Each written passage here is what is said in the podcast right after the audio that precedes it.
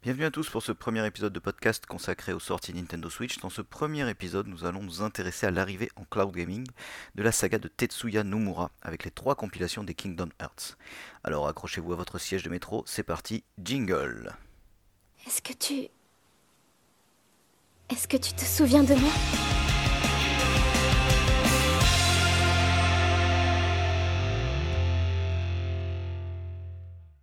Kingdom Hearts fait partie de ce club extrêmement fermé des jeux capables de développer un univers cohérent et addictif malgré un nombre d'épisodes importants et une disponibilité sur des supports très différents. Pour nous permettre de retrouver ce monde et ses personnages si attachants, plusieurs remakes et compilations ont vu le jour depuis la sortie initiale du premier épisode sur une PlayStation 2 qui attendait à l'époque son action RPG de référence. Après l'arrivée de son héros principal dans la saga des Smash Bros, c'est au tour des jeux en eux-mêmes de rejoindre le roster des jeux de nos Nintendo Switch. Il est à présent temps de faire le point et de voir surtout si le format de sortie en cloud gaming était un choix judicieux. Avec des épisodes sortis respectivement sur PlayStation 2, Game Boy Advance, 3DS, PlayStation 4 et smartphone, chacun portant de plus des numéros frisant l'ésotérisme avec des sorties parfois exclusives à l'archipel nippon, il a fallu aux joueurs ayant débuté la saga dès 2002 suivre une formation Bac plus 3 en Kingdom Hearts pour réussir à s'y retrouver dans la jungle des titres disponibles.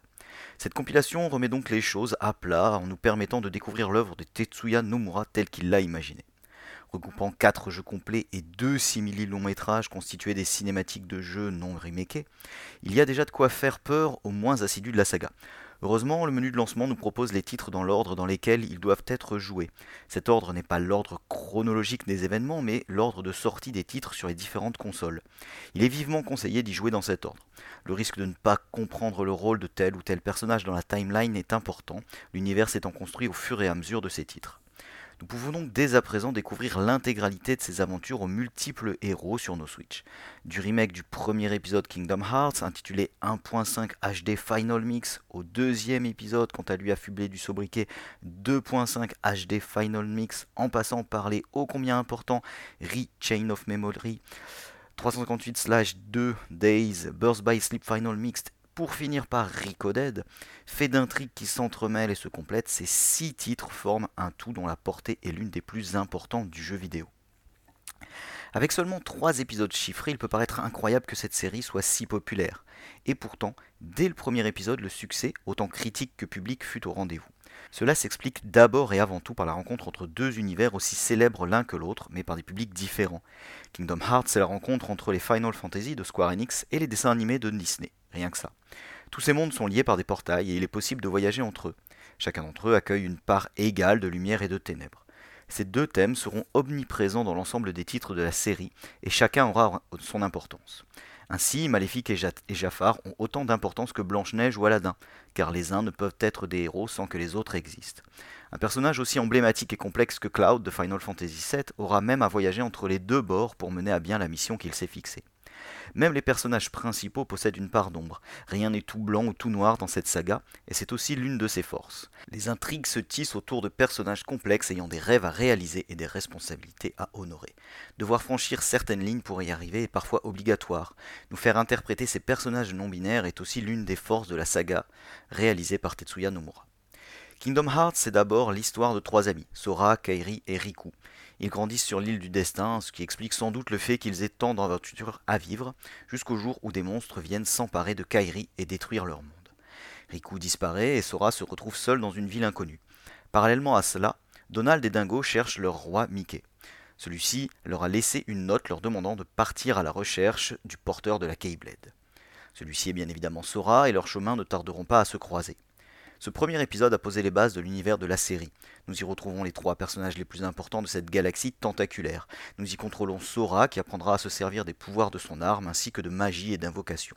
Ce premier opus prend la forme d'un action RPG. Il nous faudra donc avancer en nous frayant un chemin à travers des hordes d'ennemis en utilisant à la fois nos armes et nos pouvoirs. Si le scénario est le point qui fait de Kingdom Hearts un incontournable du jeu vidéo, son système de combat n'est pas en reste. Si les premiers combats sont répétitifs, très rapidement, une fois les magies et les capacités débloquées, notre palette de coups se diversifie énormément, tout comme les ennemis rencontrés d'ailleurs. Il va nous falloir faire preuve d'adresse, de patience et de réflexion pour venir à bout de monstres au pouvoir toujours plus puissants. Loin d'être simple, Kingdom Hearts est un jeu à l'ancienne qui ne nous mâche jamais le travail. Point de cartes, ni de points d'intérêt à suivre. Il nous faut chercher le cheminement correct, fouiller les lieux qui nous entourent et finalement comprendre les patterns de nos ennemis puis les vaincre, pour trouver notre chemin vers la sortie et sauver le monde que nous parcourons. Ce manque d'aide perturbera sans doute les plus jeunes joueurs nourris au quai de FedEx, mais l'univers est tellement accrocheur et cohérent que les premières minutes d'une déambulation hasardeuse laisseront vite place au plaisir de faire partie intégrante d'une histoire pleine de rebondissements. Ce galop d'essai, aussi bon soit-il, n'en est pas moins affublé de défauts. Il y a d'abord la première partie du titre, sorte de tutoriel nous apprenant les bases du déplacement et du combat qui dure bien trop longtemps et se compose de quêtes inintéressantes au possible. Nous y découvrons aussi une caméra parfois capricieuse, apanage des jeux de l'époque. Une fois le vaisseau Gumi en notre possession, nous entrons pleinement dans l'aventure et ce début s'oublie bien vite. Le second défaut concerne justement le vaisseau Gumi. C'est avec celui-ci que nous pouvons voyager d'un monde à l'autre. Ces voyages donnent lieu à de petites phases de shooter à la Star Fox, mais le fun et la précision en moins. Heureusement, nous aurons droit de l'équiper d'un propulseur nous emmenant directement vers, vers un monde déjà visité assez rapidement, nous évitant de multiplier ces périodes redondantes et pénibles. Les épisodes qui suivent nous permettent d'en apprendre davantage aussi bien sur les lieux que nous parcourons que sur les personnages que nous croisons. Mais loin de se reposer sur les lauriers d'un premier épisode fantastique, ceux-ci adoptent toujours une identité propre, que ce soit en changeant de protagoniste principal, en modifiant le système de jeu ou en développant celui en place. Chaque opus est une œuvre à part qui vient s'ajouter à celle précédente sans jamais être un copier-coller de ce que nous avons connu précédemment. Ainsi, Chain of Memories, suite immédiate du premier épisode, change complètement de gameplay en basant celui-ci sur un système de combat avec des cartes à jouer. Nos attaques se programment à l'aide de ces cartes marquées d'un nombre indiquant leur puissance. Ajoutant aux règles de la bataille classique des attaques spéciales sous forme de cartes à stocker et de pouvoirs magiques, nous nous retrouvons avec un système complètement nouveau, surtout que pendant tout ce temps il est toujours possible de se déplacer ou d'esquiver les attaques ennemies. Malgré cette volonté de se démarquer, il est dommage que l'histoire nous envoie visiter des lieux déjà connus pour mettre en place sa propre narration et surtout ses nouveaux antagonistes si mystérieux. Disponible de base sur Game Boy Advance, c'est sans doute le jeu le, ayant subi le lifting le plus important depuis sa sortie initiale. Malgré un système de combat quelquefois confus, il nous permet de poursuivre les aventures de Sora et Riku. Il est aussi un grand pas en avant dans la complexification du monde que nous parcourons et surtout, il est un parfait tremplin pour ce qui est le meilleur opus de la série, l'épisode 2. Dans Kingdom Hearts 2.5 HD Final, Final Mixed, nous commençons par le plus long prologue de l'histoire du jeu vidéo avec un nouveau protagoniste, Roxas. Il rêve constamment de Sora sans savoir pourquoi et sait manier lui aussi une Keyblade. Quel est le lien qui les unit? C'est une fois que nous l'aurons découvert que nous prendrons à nouveau le contrôle de Sora pour mettre fin aux agissements de l'organisation 13. Cet épisode pousse encore plus loin le scénario dans ses retranchements tout en gardant une homogénéité incroyable. Mais il ne s'arrête pas là en reprenant le système de combat de l'épisode fondateur et en ajoutant à Sora la possibilité de fusionner avec ses alliés. Des QTE ont aussi été ajoutés lors des phases de boss, rendant celle-ci bien plus dantesque que celle du précédent opus. Même le vaisseau Gumi est plus intéressant à piloter, ayant même droit à ses propres boss. Ce second opus numéroté se termine en apothéose qui semble clore la série jusqu'à ce qu'arrive la dernière cutscene, véritable leçon de cliffhanger annonçant un dernier épisode. Une fois cet opus terminé, commence le premier des films d'animation, 358 sur 2 Days, reprenant les cinématiques de l'épisode sorti sur Nintendo DS. Il nous permet d'en apprendre davantage sur Roxas et l'organisation 13, faisant le lien entre les épisodes 1 et 2. S'il est dispensable en termes de continuité à l'univers, il serait dommage de faire l'impasse sur celui-ci, tant son propos est fort. Il permet de passer un bon moment de chill devant son écran, surtout maintenant en mode portable, tout en développant l'affinité que nous portons à ces personnages faits de lumière et de ténèbres. Le dernier des titres jouables de cette compilation se nomme Birth by Sleep. Il nous présente trois nouveaux personnages principaux et développe encore un peu plus l'univers de cette saga en introduisant les maîtres et disciples de la Keyblade. Toujours plus profond et intéressant, nous comprendrons que ténèbres et lumière ne sont que les deux faces d'une même pièce qu'un être démoniaque cherche à utiliser pour s'accaparer le pouvoir ultime.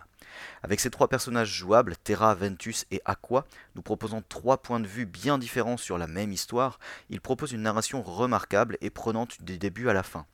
Il nous permet aussi d'en apprendre encore plus sur Sora, Kairi et Riku. Le système de combat se voit encore réinventé en étant évolutif au cours d'un affrontement. Chaque enchaînement de coups que nous portons va modifier en effet les commandes disponibles, renouvelant les attaques. La recherche de l'optimisation de nos techniques est alors un vrai plaisir. C'est dans cet épisode que le grand méchant de la série sera mis enfin à découvert. Il ne reste plus alors que le dernier titre de cette compilation pour être prêt à terminer notre aventure. Encore sous film d'animation, Recoded. Cette version ne comprend encore que les cinématiques du jeu sorti de base sur Nintendo DS. Il vient faire le lien entre tous les protagonistes de notre histoire dans un monde virtuel. Il conclut parfaitement cette partie de l'aventure et nous prépare à la venue de l'épisode final. Autant dire les choses comme elles sont, cette compilation est un must-have, mais car il y a un mais, elle est disponible sur bien d'autres supports, à commencer par le PC, et elle arrive dans une version très particulière sur Switch, à savoir le cloud gaming. Pouvoir y jouer sur nos Switch dépend donc de plusieurs éléments. Il y a d'abord et avant tout la qualité du débit de notre ligne internet. Nous en avons parlé dans la preview, une bonne connexion ADSL ou fibre fait parfaitement l'affaire, tandis qu'une connexion 5G est insuffisante. Mais ce n'est pas le seul point à prendre en compte. Cette compilation fait partie des piliers du jeu vidéo. Vouloir la garder auprès de soi pour y rejouer dans quelques années est loin d'être un non-sens, d'autant plus que si l'arc concernant Sora se termine avec l'épisode 3, rien ne dit que la série des Kingdom Hearts soit terminée. Malheureusement, jouer en cloud, c'est payer un accès à un serveur qui fait tourner le jeu et nous n'avons à l'heure actuelle aucune certitude de la viabilité et de la disponibilité sur le long terme de ce modèle économique. Bien sûr, à l'ère des patchs Day One plus gros que le jeu de base, il faut mesurer ce danger à l'aune de celui des fermetures d'e-shop dédiées à une machine, mais ne pas posséder le jeu en physique et ne pas pouvoir le sauvegarder est une donnée à prendre en compte.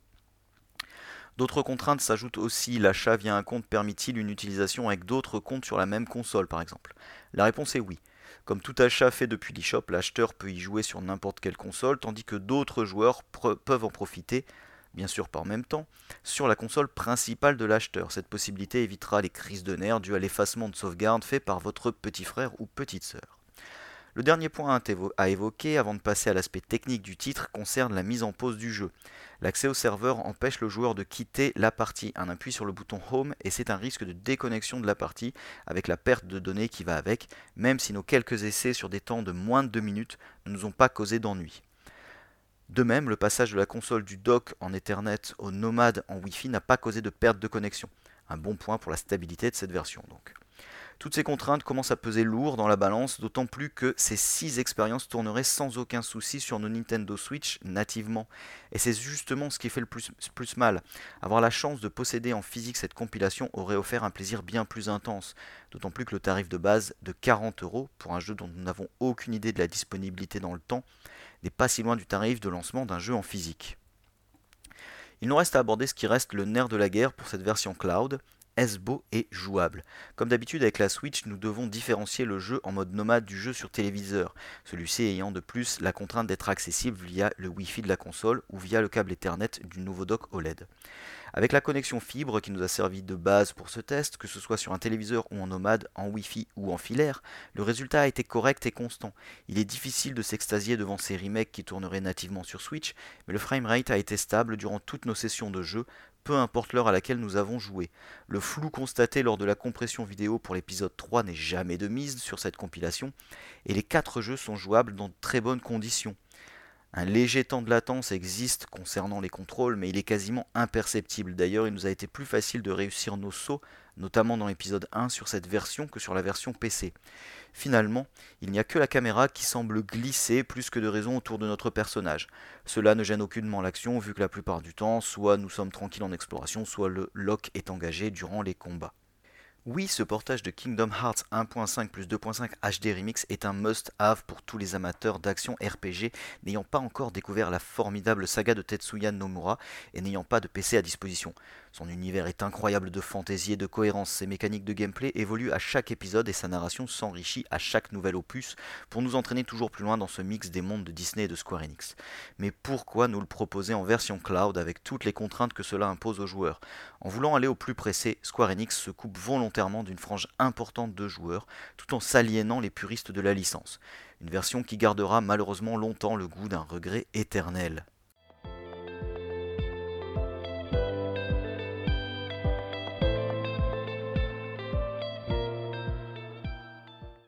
Abordons maintenant cette deuxième compilation nommée Kingdom Hearts HD 2.8 Final Chapter Prologue. C'est de constater que cette compilation est la moins attirante, surtout quand on voit le temps de jeu prévu pour chacun des jeux présents. Si Dream Drop Distance a une durée de vie classique, soit à peu près une vingtaine d'heures, Burst by Sleep 02 ne prend qu'entre 2 et 3 heures pour se terminer, et le dernier n'est qu'un film d'une heure vendu cependant 10 euros de plus que la compilation précédente qui comprenait 4 jeux et 2 films de 3 heures chacun. Une fois la première compilation terminée, notamment après Kingdom Hearts 2 et Kingdom Hearts Recoded, nous pouvons nous nous lancer dans l'aventure Dream Drop Distance.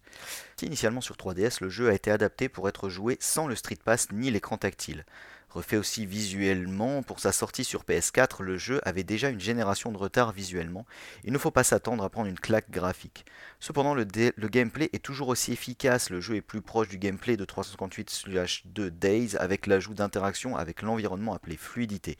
Nous pouvons ainsi foncer vers un lampadaire par exemple. Sora va alors tournoyer autour et attaquer. Ça rend le jeu vraiment plus fluide et sympa lors des combats. Les mondes Disney présents dans Dream Drop Distance sont aussi tous totalement inédits. On retrouve le bossu de Notre-Dame, Tron l'héritage ou encore les Trois Mousquetaires. Sans oublier que c'est la première fois que dans la licence qu'on retrouve une licence n'appartenant ni à Disney ni à Final Fantasy. On n'est pas très loin quand on sait que Nomura est derrière Kingdom Hearts, on retrouve les protagonistes de The World Ends With You, et ce dès le début du jeu. Côté histoire, on retrouve toujours Sora et Riku qui vont devoir passer un examen afin d'obtenir le symbole de maîtrise. Pour y arriver, ils vont entrer dans le domaine des rêves, ce qui justifie le fait qu'ils portent leurs vêtements d'origine.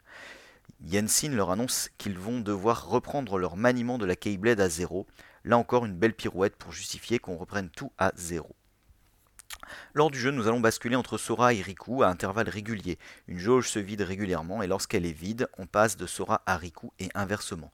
Nous pouvons forcer ce changement et nous pouvons aussi récupérer de la jauge en battant des aval-rêves. Les aval-rêves sont la grande nouveauté. Les monstres que vous combattrez dans le domaine des rêves sont appelés aval-rêves. Ces monstres vont lâcher à force de les tataner des ingrédients. Avec ces ingrédients, vous allez pouvoir crafter des aval-rêves qui deviendront vos alliés. Car ici, pas de Donald ou de Dingo, mais ces petites créatures. En fonction de ces petites créatures, Sora va pouvoir déclencher une attaque spéciale très impressionnante ou bien faire une attaque fusion entre vos deux camarades.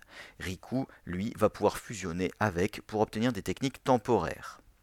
Birth by Sleep, A Fragmentary Passage est le véritable pont final entre les anciens Kingdom Hearts et Kingdom Hearts 3. Inédit à cette compilation, il sert à combler les légers manques introduits par la flopée de jeux sortis entre Kingdom Hearts 2 et Kingdom Hearts 3. On retrouve Aqua au niveau 50 avec des sorts X et ultra puissants. Sur une durée de vie aussi courte, hein, moins de 3 heures, on a quand même un tutoriel qui prend une bonne demi-heure et toute une série de défis à faire pour obtenir de la cosmétique et personnaliser personnaliser notre aqua. Assez anecdotique en termes de gameplay, on voit qu'ils ont réutilisé un peu tout ce qui était récent.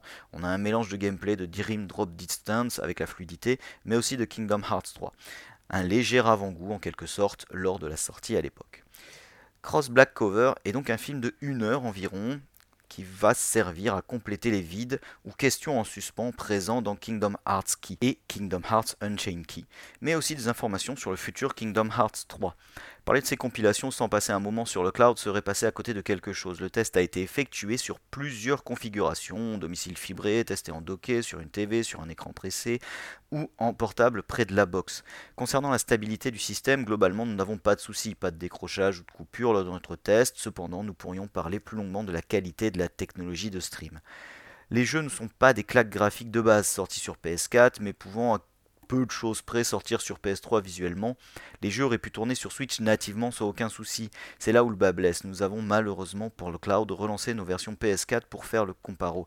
Et force est de constater qu'on arrive à perdre en qualité avec ce cloud. Alors pourquoi privilégier cette technologie si c'est moins beau? Quand je dis moins beau, c'est surtout une compression des textures, notamment tout ce qui se trouve en fin de vision. On retrouve de gros carrés tout moches en guise de fond, c'est quand même dommage. En dehors de ça, pas de réel souci de fluidité, on a un jeu globalement très fluide qui tourne très bien, peu d'input lag, quoique un peu plus présent en docké, mais rien de dérangeant surtout pour un jeu solo.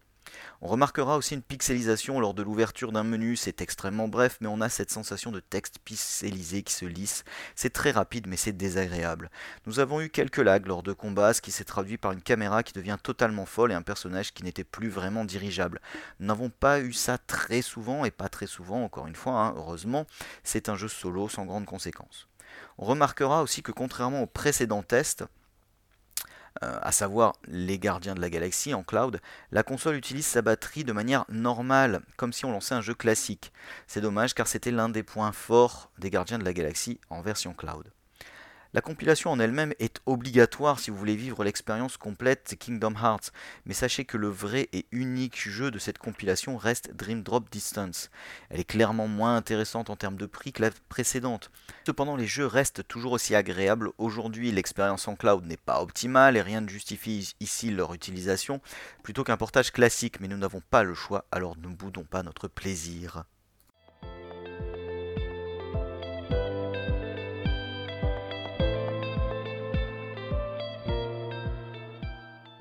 Et il est temps d'aborder maintenant le troisième titre disponible, à savoir Kingdom Hearts 3. Celui-ci contient en plus le DLC Remind. Offrant une fin à toutes les intrigues démarrées sur plus de 5 consoles différentes avec ses 8 titres originaux, cet épisode 3 a su se faire attendre par une communauté qui n'osait plus y croire. Après 3 ans de bons et loyaux services et une sortie sur PS4, Xbox One et PC, cet épisode final arrive en même temps que les compilations HD sur nos Nintendo Switch. La joie de découvrir la conclusion de la saga de Tetsuya Nomura est toutefois pondérée par un format en cloud gaming qui ne pourra satisfaire tous les joueurs.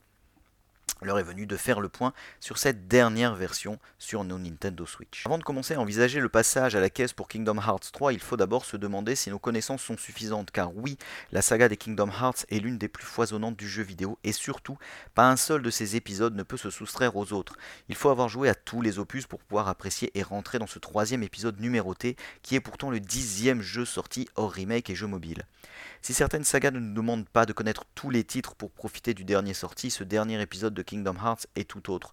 Dès les premières minutes, les références s'enchaînent à une vitesse grand V et nous retrouvons nos personnages dans une situation qui, semblera incompréhensible aux néophytes.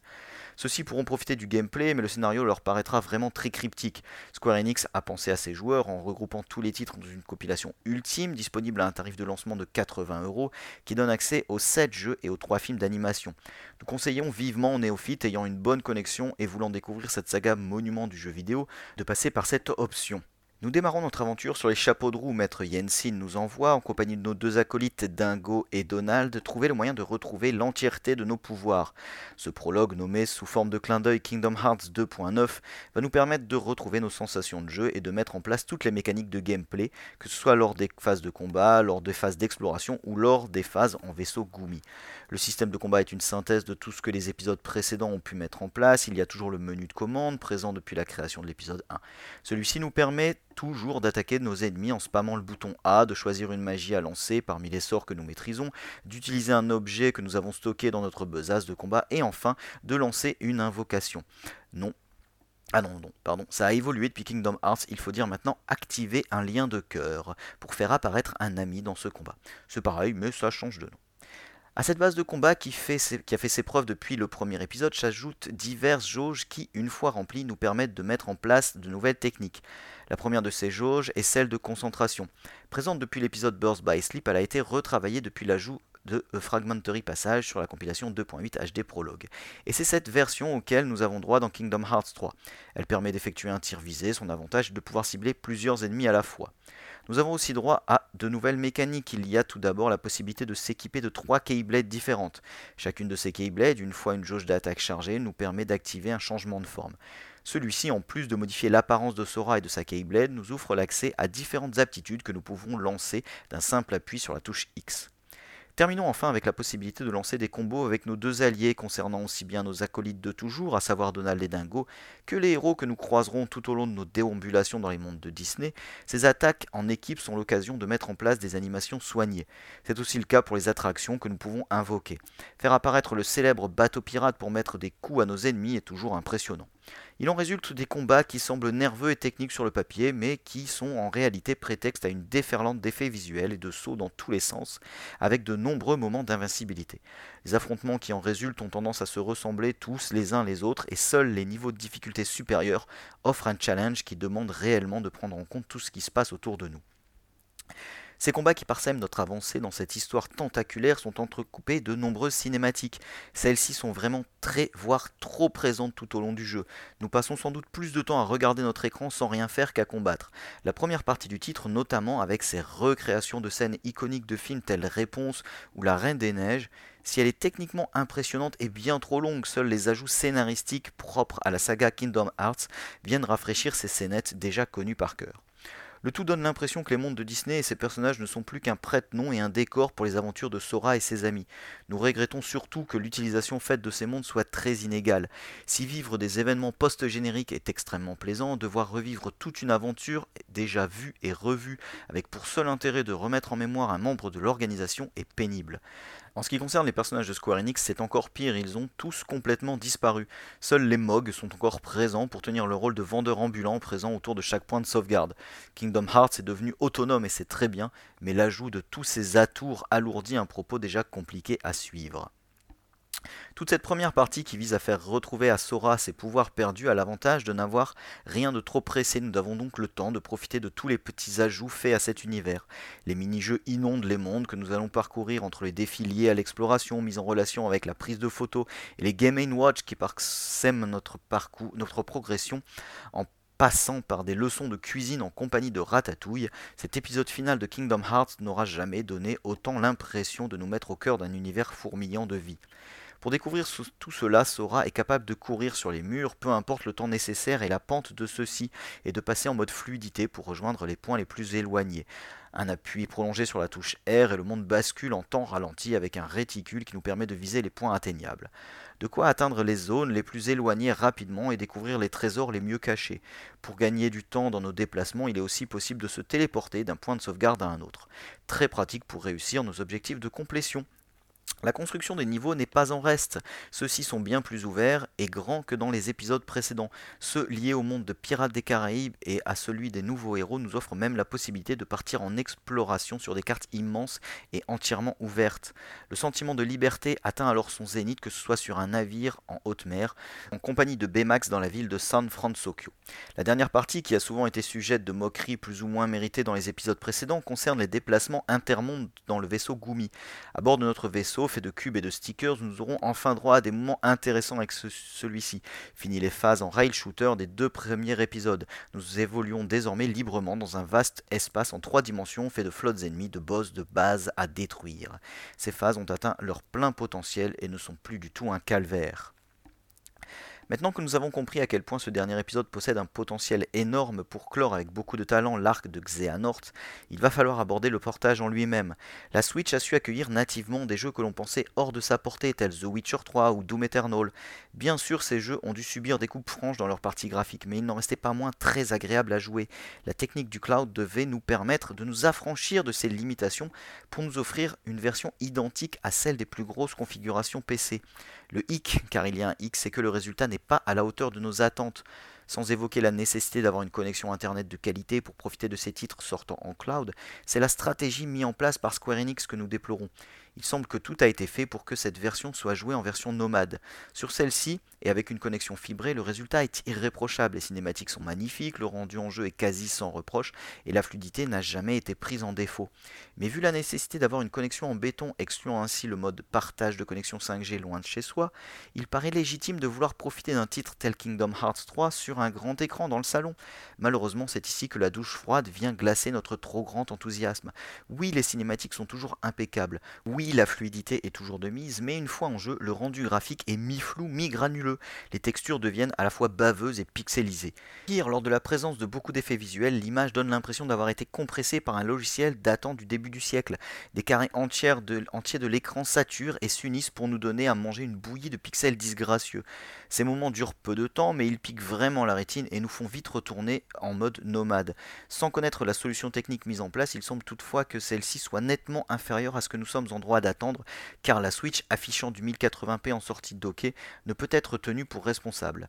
Le dernier point qui nous fait douter de la qualité des moyens mis à disposition des joueurs Switch concerne les temps de chargement et notamment le premier d'entre eux. En fonction de l'heure à laquelle nous nous connectons au service, ceux-ci peuvent aller de quelques secondes à plusieurs minutes. Jouer en plein milieu de la journée signifie devoir prendre son mal en patience avant de voir s'afficher les protagonistes de notre aventure, tandis que jouer en soirée nous ouvre les portes de la vitesse de chargement. Kingdom Hearts 3 est bien l'apothéose qu'attendaient tous les joueurs depuis la sortie du premier titre en 2002. Il demande toutefois une connaissance approfondie de l'univers de Tetsuya Nomura et des épisodes précédents pour être apprécié à sa juste valeur. Sa narration, malgré quelques longueurs, offre les réponses à toutes les questions posées le long de tous les opus précédents. Son gameplay est nerveux et extrêmement complet. Cette version Switch, satisfaisante en nomade avec une bonne connexion internet, est toutefois nettement insuffisante lors du passage en docké. Elle devient floue et granuleuse lors des phases de jeu, nous gâchant nettement le plaisir. Il faudra s'en et espérer que d'autres éditeurs auront davantage d'ambition technique pour les sorties en cloud de leurs titres.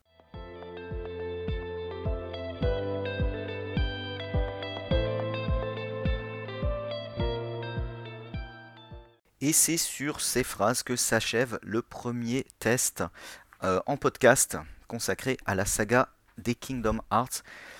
S'il fallait résumer, oui, les jeux sont toujours extraordinaires, mais malheureusement, ils ne sont extraordinaires qu'en nomade. Nous aurions préféré pouvoir en profiter dans toutes les conditions, c'est-à-dire autant en docké sur un grand écran. Ce n'est pas le cas et nous le déplorons amèrement.